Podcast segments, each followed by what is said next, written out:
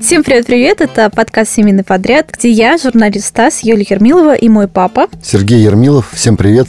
Честно говорим о том, как вести бизнес в России. Сегодня мы поговорим об очень необычном бизнесе, который основан на генеалогии. Это изучение своей родословной, поиск предков и реконструкция истории семьи, которая может быть бизнесом.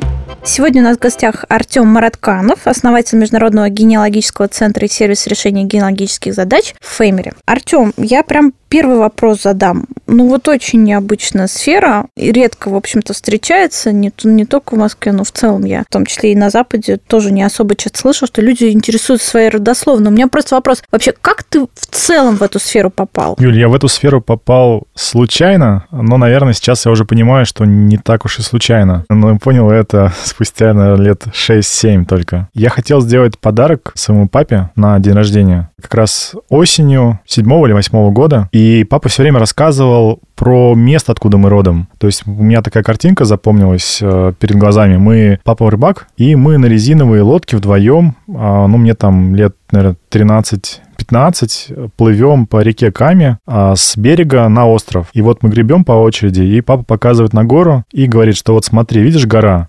Под горой была деревня Дубовая Грива. Мы оттуда родом. И я подумал, что неплохо было бы выяснить, побольше про эту историю места и стал искать, э, кто бы это мог сделать. И тогда я узнал, что существуют э, генеалогические компании, то есть можно не просто историю места, а можно узнать историю жизни людей в этом месте. И это называется, собственно, генеалогия а, истории семьи. И вот тогда я понял, что есть древо, а в школе я древо не составлял. Оно так уж сложилось, не знаю почему. И, за деньги можно такое древо заказать. Но я, собственно, не нашел каких-то релевантных предложений а понимания тоже, как все это делается, не было. И когда я стал искать и понял, что мне называли там полмиллиона рублей за родословную, и самое интересное, наверное, я не видел ценности как раз-таки, вот, то есть мне говорили полмиллиона, и показывали папку с э, черно-белыми документами, папка из комуса, в руках эта папка разваливалась, документы черно-белые, такие засаленные уже, затрепанные, вот, ну, оно не стоило, не выглядело на 500 тысяч рублей. Так, хорошо, 2008 а, год, ты понял, что ценовая категория тебя не устраивает, денег нет,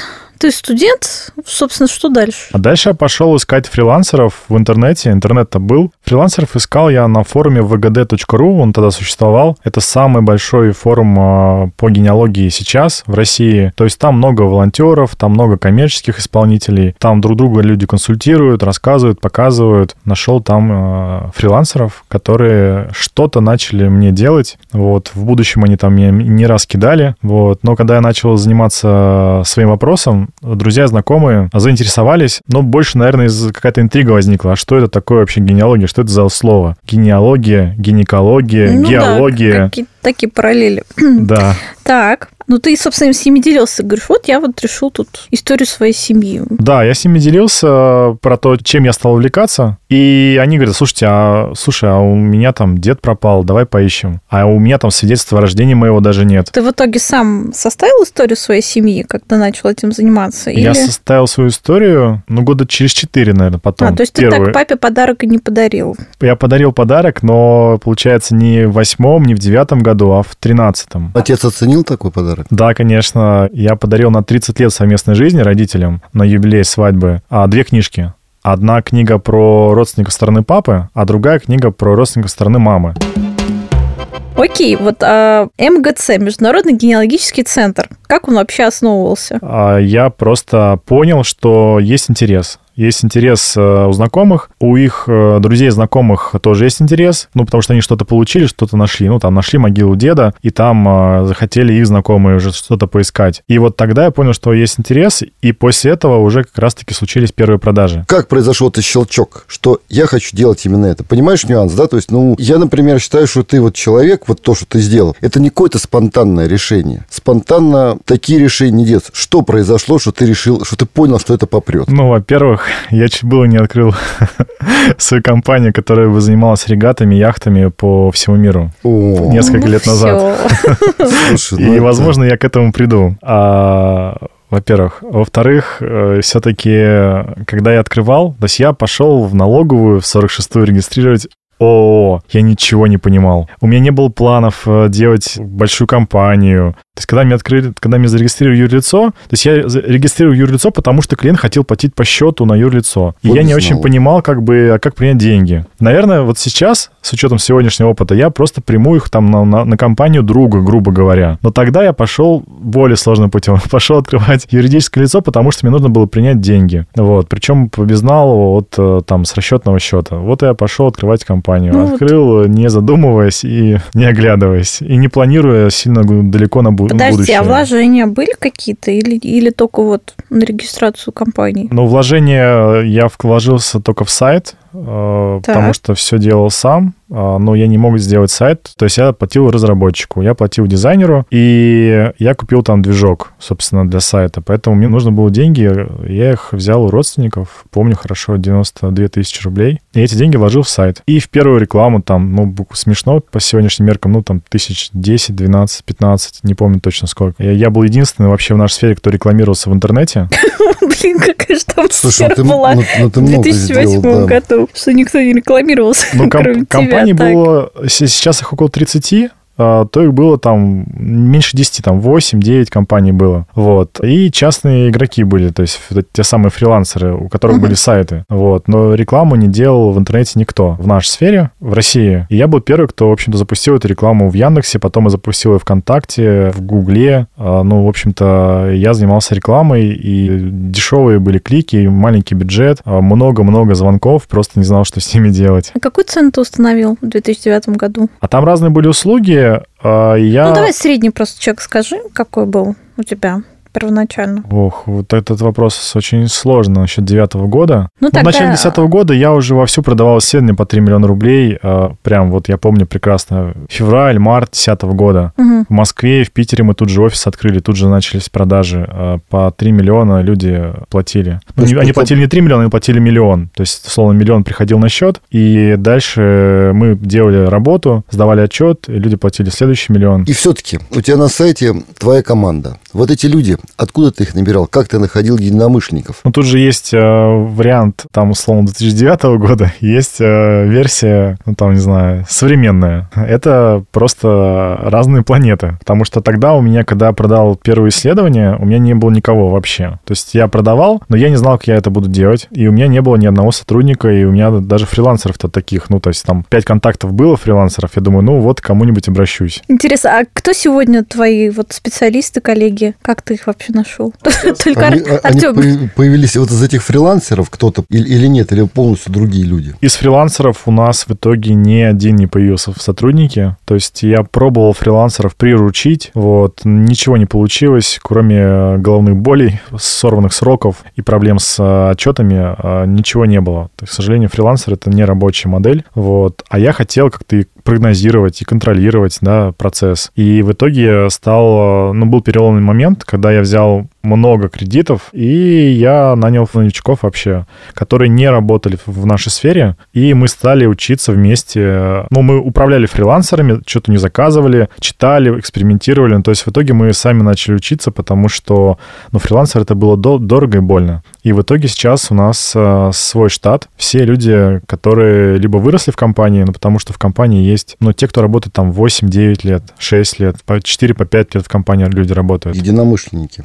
Ну да. Слушай, с нуля. С- Приходили обычно с нуля, да. Ну, такой интерес к своей родословной какой-то был, э, минимальный, ну, либо даже такой, кто-то делал продвинутые исследования для себя, но для себя. То есть никогда деньги не зарабатывали в этой сфере, и вот приходили к нам и росли уже у нас в компании. Слушай, а вот мне интересно, а сколько может такой сотрудник у тебя зарабатывать? Вот он, собственно, пришел, вот у него есть какое-то задание, вот он работает. Сколько он на это может заработать? В генеалогии на самом деле не высокий доход, причем у фрилансеров тоже. То есть у фрилансеров и, например, у нас доход э, такой, ну, скажем так, мы не IT-компания. То есть это архивисты, это аналитики, это журналисты. Скажем так, от 50 до 100 тысяч рублей вот такая вот вилка зарплат на руки. Но при этом те, кто показывает выдающиеся результаты, ну, либо могут руководить командой, вот, естественно, у них шестизначные зарплаты. Сколько у тебя сегодня сотрудников? А чуть больше 100 человек в компании. А зачем тебе, кстати, вот я посмотрел твой сайт, такой сотрудник, как фотограф-путешественник? Фотограф-путешественник? Да, у тебя там прям написано. Кто чем Как занимается. интересно, Я фотограф-путешественник. просто- Да, вот Кто чем занимается? Там, там архивист, там писатель, то-то, то. И одна у тебя девушка написана, фотограф-путешественник. Что делает фотограф-путешественников? Она делает безумные фотографии мест, где жили предки. Реально, просто безумные. Их до сих пор нету в Гугле, их нельзя скачать. Их можно только поехать, условно, в деревушку в какую-то и снять какую-то церковь или место, или улицу, или что-то еще, дом какой-то. Поэтому она ездит э, и снимает различные, скажем так, артефакты, да, предков. И эти артефакты идут, эти картинки, изображения идут в наши книги, в нашей шикарной семейной энциклопедии. И это, как бы, наверное, следующая часть. То есть вообще на родословном древе заработать очень сложно. Вот, ну, так вот, чтобы было понятно. А у тебя а, сегодня средний ценник какой? А исследование это примерно 8 миллионов рублей 8 получается. миллионов рублей. Да. Артем, ну мне кажется, ты ну долларовый миллионер, наверное, нет? Нет, к, к К сож- сожалению. к сожалению. На какой срок? Вот, допустим, транш 8 миллионов рублей. Насколько он растянут? Сейчас Я поняла, поняла да. мой вопрос? Конечно. Поняла. Как ты? Примерно полтора года. Полтора года. Примерно полтора года. Вот. У нас клиент в среднем платит 6-6,5 миллионов рублей в год. Поэтому, когда человек заказывает семейную энциклопедию и сразу знает, что она будет у него, да, то вот примерно, ну, года три. Вот те самые миллионов 18-20 за семейную энциклопедию человек отдает. Исследование, ну, вот где-то 8-10 миллионов. Соответственно, вот год, год с небольшим, полтора года. В какой получается у вас доход, допустим, с такого одного заказа, если вычесть расходы? Тут как повезет, поэтому цифры нету прям точной, но от 20 до 30 процентов маржа получается. Это неплохая маржа. Если неплохая. архивный поиск, то маржа минимальная, ну, процентов 20-22, она даже падает, особенно если это первый этап. Ну, потому что мы максимум вкладываем в исследование, и порой можем в одно и то же место ездить там 3-4 раза, чтобы достать информацию. А если мы говорим про оформление книги, ну, там предсказуемо. То есть там мы сидим условно дома, либо в офисе, Хорошо, а как при этом получается не сухие цифры, а именно энциклопедия? мы погружаем эти цифры и факты уже в контекст, ну, наверное, все-таки больше не Российской империи, допустим. Ну, потому что писать там про Российскую империю и писать потом а, параллельно про рязанских христиан, ну, это будет как бы ну, супер оторванные истории друг от друга. А мы непосредственно пишем про соседей, про место, где жили, что происходило с этим местом, а, что происходило в целом, как бы, потому что, ну, как у нас? Если мы понимаем, что человек был грамотный, там, 200 лет назад, и мы это подтверждаем, мы сразу как бы делаем оговорочку, что как бы грамотных-то было немного, и, собственно, вот а, соседи вообще были все неграмотные. Если мы говорим, что забрали в рекруты, мы рассказываем, как работала система рекрутов, а, вообще рекрутск в это время. Не в целом, Мгм. как во всей Российской империи, в каждом... А вот конкретно вот его забирали. Что это значит? То есть забрали в рекруты. Через, как- через какое время должен вернуться? Но это же не очевидно из документа. Это надо знать Ну да. ту эпоху. Поэтому мы вот просто на самом деле рас- расписываем документы и комментируем их, исходя из э, тех реалий то- того времени, когда вот, собственно, жил тот или иной человек.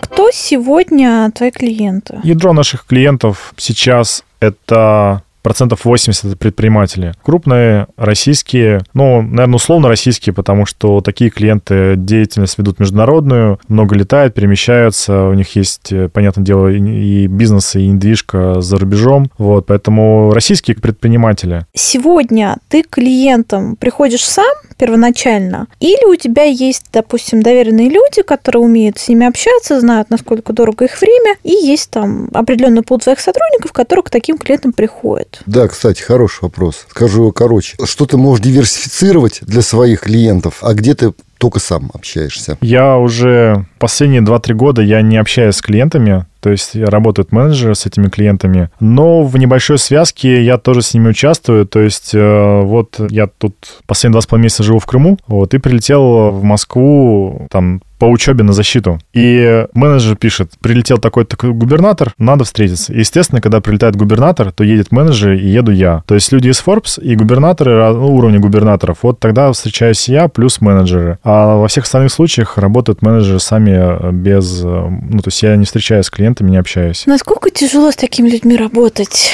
когда они иногда говорят, вот мы хотим так, а ты поясни, что так не получится, или за столько-то времени не получится. Юль, ну нам вообще не тяжело, точно. Потому что у нас установка такая, что как бы если клиент э, не слышит профессионала, то пусть идет, ищет себе ну, тех профессионалов, которые э, ему нужны. То есть Поэтому ты... даже губернатору скидки нет. А на основе чего? Какие скидки? Как бы вы хотите, чтобы мы работу сделали хуже? Нет, мы не хотим, поэтому никаких скидок. Скидки нет. Навстречу как бы идем, ну, если это аргументировано, но если человек, то есть если человек хочет, условно, сделать быстрее, и мы можем сделать быстрее, мы ему предлагаем, да, варианты. Если человек хочет э, какую-то часть исследовательского бизнес-процесса вырезать вырезать, условно, там, не платить за него или сделать сам, то мы им объясняем, что тогда мы не несем гарантию там и тут, и там, и вообще непонятно, что получится, и вообще нам это как бы неинтересно, и это, ну, неправильно. Поэтому нам легко, мы не стелимся и не, ну, как сказать, мы держим свою позицию, такую честную, партнерскую э, в переговорах. Но теперь поговорим о более таком недорогом аналоге по сравнению с тем, что вы делаете для людей из списка Forbes. Это сервис Family, который вы недавно запустили. Я так понимаю, что с помощью него можно самостоятельно изучать, да, какую-то часть истории своей семьи, отправлять э, запрос в архив. И я так понимаю, что там в скором времени появится как Siri, да, то есть с которым можно будет разговаривать и давать какие-то команды. Там будет возможность, и есть она на самом деле, мы уже потестировали, мы сделали бота, то есть можно поговорить с ботом. Кому как. Удобно в чате, либо голосом по телефону, например. И бот составляет древо. Угу. Ну, то есть, когда я хочу сделать древо, ну, можно сидеть за компьютером, можно попросить кого-то можно пойти там фрилансеру, который возьмет деньги, а можно поговорить с ботом, который составит древо, собственно, почему бы нет. Никто не предлагает. Я много езжу по конференциям по международным, в Штатах, mm-hmm. и в Европе, в Великобритании. Не видел ни разу, чтобы был бот, который бы строил древо. То есть древо надо строить ручками, забивая на клавиатуре какие-то данные, фио, еще что-то. А у нас можно поговорить голосом. То есть единственное, что надо сделать, надо зарегистрироваться, указать номер телефона и сказать, да, готово поговорить. Бот свяжется по телефону, будет задавать вопросы. Все это автоматически. И ответы будет заносить уже в древо, тоже автоматически. Слушай, а зачем тебе вообще этот сервис? Почему ты решил в эту сторону двигаться? У тебя есть хороший клиент, ты их хорошо зарабатываешь. Почему ты решил создать этот сервис? Ответ немножко издалека. Мы уперлись в потолок. А, у нас клиентов много, их всегда больше, чем мы можем сделать, а нету людей, которые бы могли делать на таком уровне, на разных участках. То есть нету архивистов, нету людей, которые управляют архивистами, нету классных журналистов, которые могли вот именно так, как нам нужно работать. Аналитики, которые бы такой объем информации переваривали. Поэтому у нас э, проблема с э, производством, и я некоторое время ее планирую, ну, пытался решить. Года два, наверное, уперся в потолок с производством, пытался решить. Нанимать людей, нанимал консалтеров разных. Много разных пробовал всяких штук. Вот, смотрю, все-таки производство не растет. Думаю, ну ладно, если производство не растет, пойду делать дешевую услугу там, где производство будет справляться, если так говорить. Поэтому мы сейчас сделали сервис, угу. где много-много дешевых услуг. Если их все заказать и заказывать несколько лет, тоже можно выйти на несколько миллионов рублей спокойно. Но так человек приходит и заказывает там консультацию за 3000 рублей, потом план за 7000 рублей, потом после плана заказывает документ за там 5000 рублей. И так подсаживается. Вот. И так подсаживается, да, собственно, и потихонечку начинает заниматься, но сам. То есть там он сам менеджер своего исследования, то есть он не платит деньги ну, как, за менеджера. удобно, подругать А есть понимание, себя когда, когда вот этот твой сервис начнет выйдет на самоокупаемость хотя бы в ноль, или уже вышел? Нет, он не вышел на самоокупаемость, мы сейчас активно вкладываем. А сколько вложились, кстати? Ну, грубо говоря, чуть больше года вкладываю. 200 тысяч долларов я вложил уже в этот сервис. В основном, наверное, в движок, да, во все это? да, разработчики, да. разработчики стоят недешево. недешево. Маркетинг э, тоже не дешевый. Но мы неплохо этим летом э, себя показали. Мы продавали в Америке. То есть американцы по 100 долларов платят вообще легко. Вот. Ну, а корень у них с Российской империи. И вот мы все лето э, пилотировали продажи в Америке. В целом интересный опыт потому что, ну, они легко платят, реально легко платят 100 долларов и ждут, когда мы им что-то в архиве там небольшое дадим в личном кабинете. Вот, поэтому сервис э, на окупаемость выйдет где-то в середине следующего года по нашей финмодели, которая есть. Как ты считаешь, как дальше будет эта сфера развиваться? Насколько вообще людям будет интересно знать про свое древо? Настолько глубокие, скажем так, подробности? И насколько, в принципе, это интересно сегодня? Вот видишь ли этот тренд, вот если сравнить параллели 2010-2009 года, когда ты начинал, и сейчас? Конечно, я вижу тренд. Ну и у меня есть еще нечестное конкурентное преимущество, наверное. Я все время подглядываю за Западом. Вот. Ну, то есть э, самое мощное генеалогическое ну, движение, назовем да. это так, в Америке. И тренд какой сейчас? Он на Западе уже наступил, у нас он наступает, э, либо наступит. Тренд идет на цифровизацию семьи человека. Например, там пару лет назад, а раньше не оцифровывали семейные архивы. Ну, то есть вот приходит клиент, дает там, не знаю, два абзаца текста, и с этим абзацем текста архивисты, даже компании, идут в архив и что-то ему приносят. Клиент получает и уходит. Ну, получает то, что хотел, он доволен, все, но он уходит, потому что нету доп. услуг. А вот сейчас, как одна из доп. услуг, например, у нас, это оцифровка семейного архива. То есть, когда вот э, мы делаем фотоальбомы, когда мы оцифровываем там огромную коробку с документами, все это подписываем, раскладываем, маркируем, сортируем, фотографии обрабатываем и делаем шикарные там альбомы. Поэтому на Западе такой же тренд, только в digital е, то есть много сервисов, которые сейчас позволяют оцифровывать документы, фотографии, между собой связывать, увязывать. А из э, черно-белых фотографий делают цветные фотографии, поиск людей по лицам, чтобы, ну, можно было быстро подписывать эти фотографии. Много всяких баз и каталогов делают. Прям стартапы появляются в Америке, которые занимаются вот, э, а как это, ну, фамильный архив, в общем, создают. То есть вообще никаких архивов государственных, никаких деревьев, просто фамильный архив. А на выставке вот в Америке был в начале марта, как раз э, перед пандемией успел вскочить в нашу страну, перед закрытием границ. Там даже на выставке, условно, компания Epson поставила принтер, большая стойка с принтерами, где они показывали, как оцифровывать фотографии. То есть специальный принтер разработан для скоростной оцифровки фотографий. То есть пачка фотографий вставляется в принтер, и принтер с бешеной скоростью их сканирует. Во время сканирования их обрабатывает чуть-чуть, улучшает, и прям раскладывает, переворачивает, Шикарно. подрезает в папочку. Вот. Слушай, на одно дело вот, вот, вот такие вот вещи. А вот мне, например, непонятно и удивляет гербы. Заказ люди гербы. Вот мне тут кажется, вы, это пафос. Вот здесь вы чего? Просто потакаете людскому тщеславию или что это? И кто заказывает гербы? Но если у тебя не было герба, Зачем, зачем он тебе? Слушайте, ну это такая тема, на самом деле, э, соседняя, потому что про нее тоже можно долго разговаривать. Но если коротко, то наша позиция, моя позиция личная, что в этом нет ничего плохого. Вот просто семейный логотип. Вот логотип же не запрещено сейчас. То есть Нет, семейный конечно. логотип, который можно зарегистрировать как товарный знак, там, ну, условно, на ИП или там на ООО. А, и, собственно, этот логотип рисовать везде, где, ну, там, человеку хочется, там, на его, там, территории. И я в этом не вижу ничего плохого. Но больше этот логотип э, ничего, во, во всяком случае, в России не дает. Ну, то есть, если не было герба до революции, не было там, э, даже если корни дворянские, но не было герба, то, как бы, ну, сегодняшний герб разработанный, даже по всем правилам, даже самым крутым геральдистам, это все равно логотип. То есть, есть просто, ну, дизайн, логотипы тоже рисуют. Условно там, кто там у нас, Лебедев рисует самые дорогие логотипы, да. Есть э, дизайнеры, которые рисуют за 10 тысяч рублей логотип. Ну, то есть тут то же самое в нашей сфере. Можно дорогой, может дешевый, но это будет логотип семейный, семьи. Вот наша позиция такая. Поэтому, ну, для наверное... Чего, для чего семье логотип? А вот здесь интересно. Если человек просто нарисовал герб и положил его в стол, либо где-то повесил там на забор, на ворота, да, там, даже если это круто нарисованные классные ворота, и человек классный, и больше он ничего с этим не делает, то, наверное, как бы здесь тупиковая история. Если человек рисует герб, если человек создает семейный бренд, прям реально с традициями, с какими-то ценностями, с какими-то, может быть, прописанными штуками, с древом, которое связывает родственников, с какой-то философией семьи, и он еще занимается каким-то бизнесом, то, в принципе, детям рассказывать, что, смотрите, вот наша семья, то есть что плохого рассказывать детям про историю. Это классно. Классно. А, рассказывать про родственников, показывать фотографии с а, малых лет. А, прекрасно. А, тоже согласен. Прекрасно. Сказать, что, слушайте, вот это символ нашей семьи, это герб, я его придумал, и дальше, соответственно, просто этот герб будет, условно, там, на выключателе в доме, там, на салфетках, на посуде, еще где-то. Герб — это просто логотип. Просто. То есть решил себе человек сделать логотип, он сделал его и ходит с ним.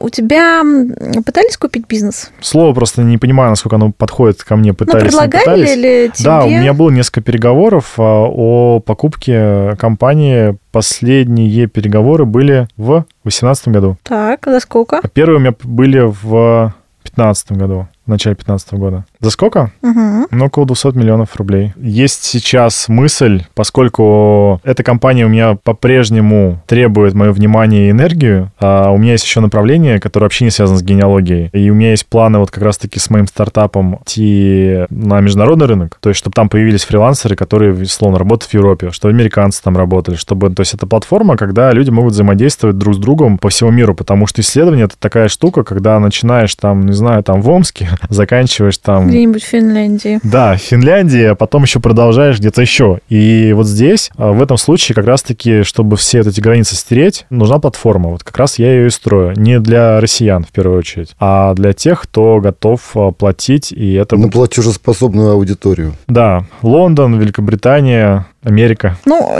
нет, но то, что из, ты хочешь из, отойти от МГЦ, мы это поняли. Да, я хочу, если будет интересный вариант, я хочу либо продать часть, чтобы человек зашел, я получил кэш, этот кэш дал бы мне возможность развивать другой проект, и при этом как бы человек, который там, ну, наполовину в компании, он будет уже не сотрудник, да, там наемный э, или с командой, а он будет как бы, ну, там, совладелец, да, то есть я либо продал бы часть, либо продал бы полностью компанию, при условии, что это выгодная сделка для меня, и я получаю время, деньги, чтобы развивать другой проект. То есть как раз-таки деньги там на жизнь или там на яхту мне не нужны, а вот деньги на другой проект, на айтишный, мне очень даже сейчас бы пригодились. Поэтому в целом, да, я бы, наверное, и продал компанию. Слушай, а как родители относятся вот, э, твоему бизнесу? Как относились, когда ты начал, и как сейчас? Да, все смеялись надо мной. В том числе, ну, папа, наверное, нет. Он просто никогда особо не выражал свои какие-то мысли. То есть, ну, занимается, занимается. То есть он не помогал и не мешал. Вот, а мама и все там, ну, условно, родственники какие знали, и друзья, знакомые, все смеялись, кроме супруги, все смеялись над моей деятельностью, надо мной, как бы какой-то странный, какой-то ерундой занимаешься, какие архивы, какая гинекология твоя. А мама, мама у меня риэлтор,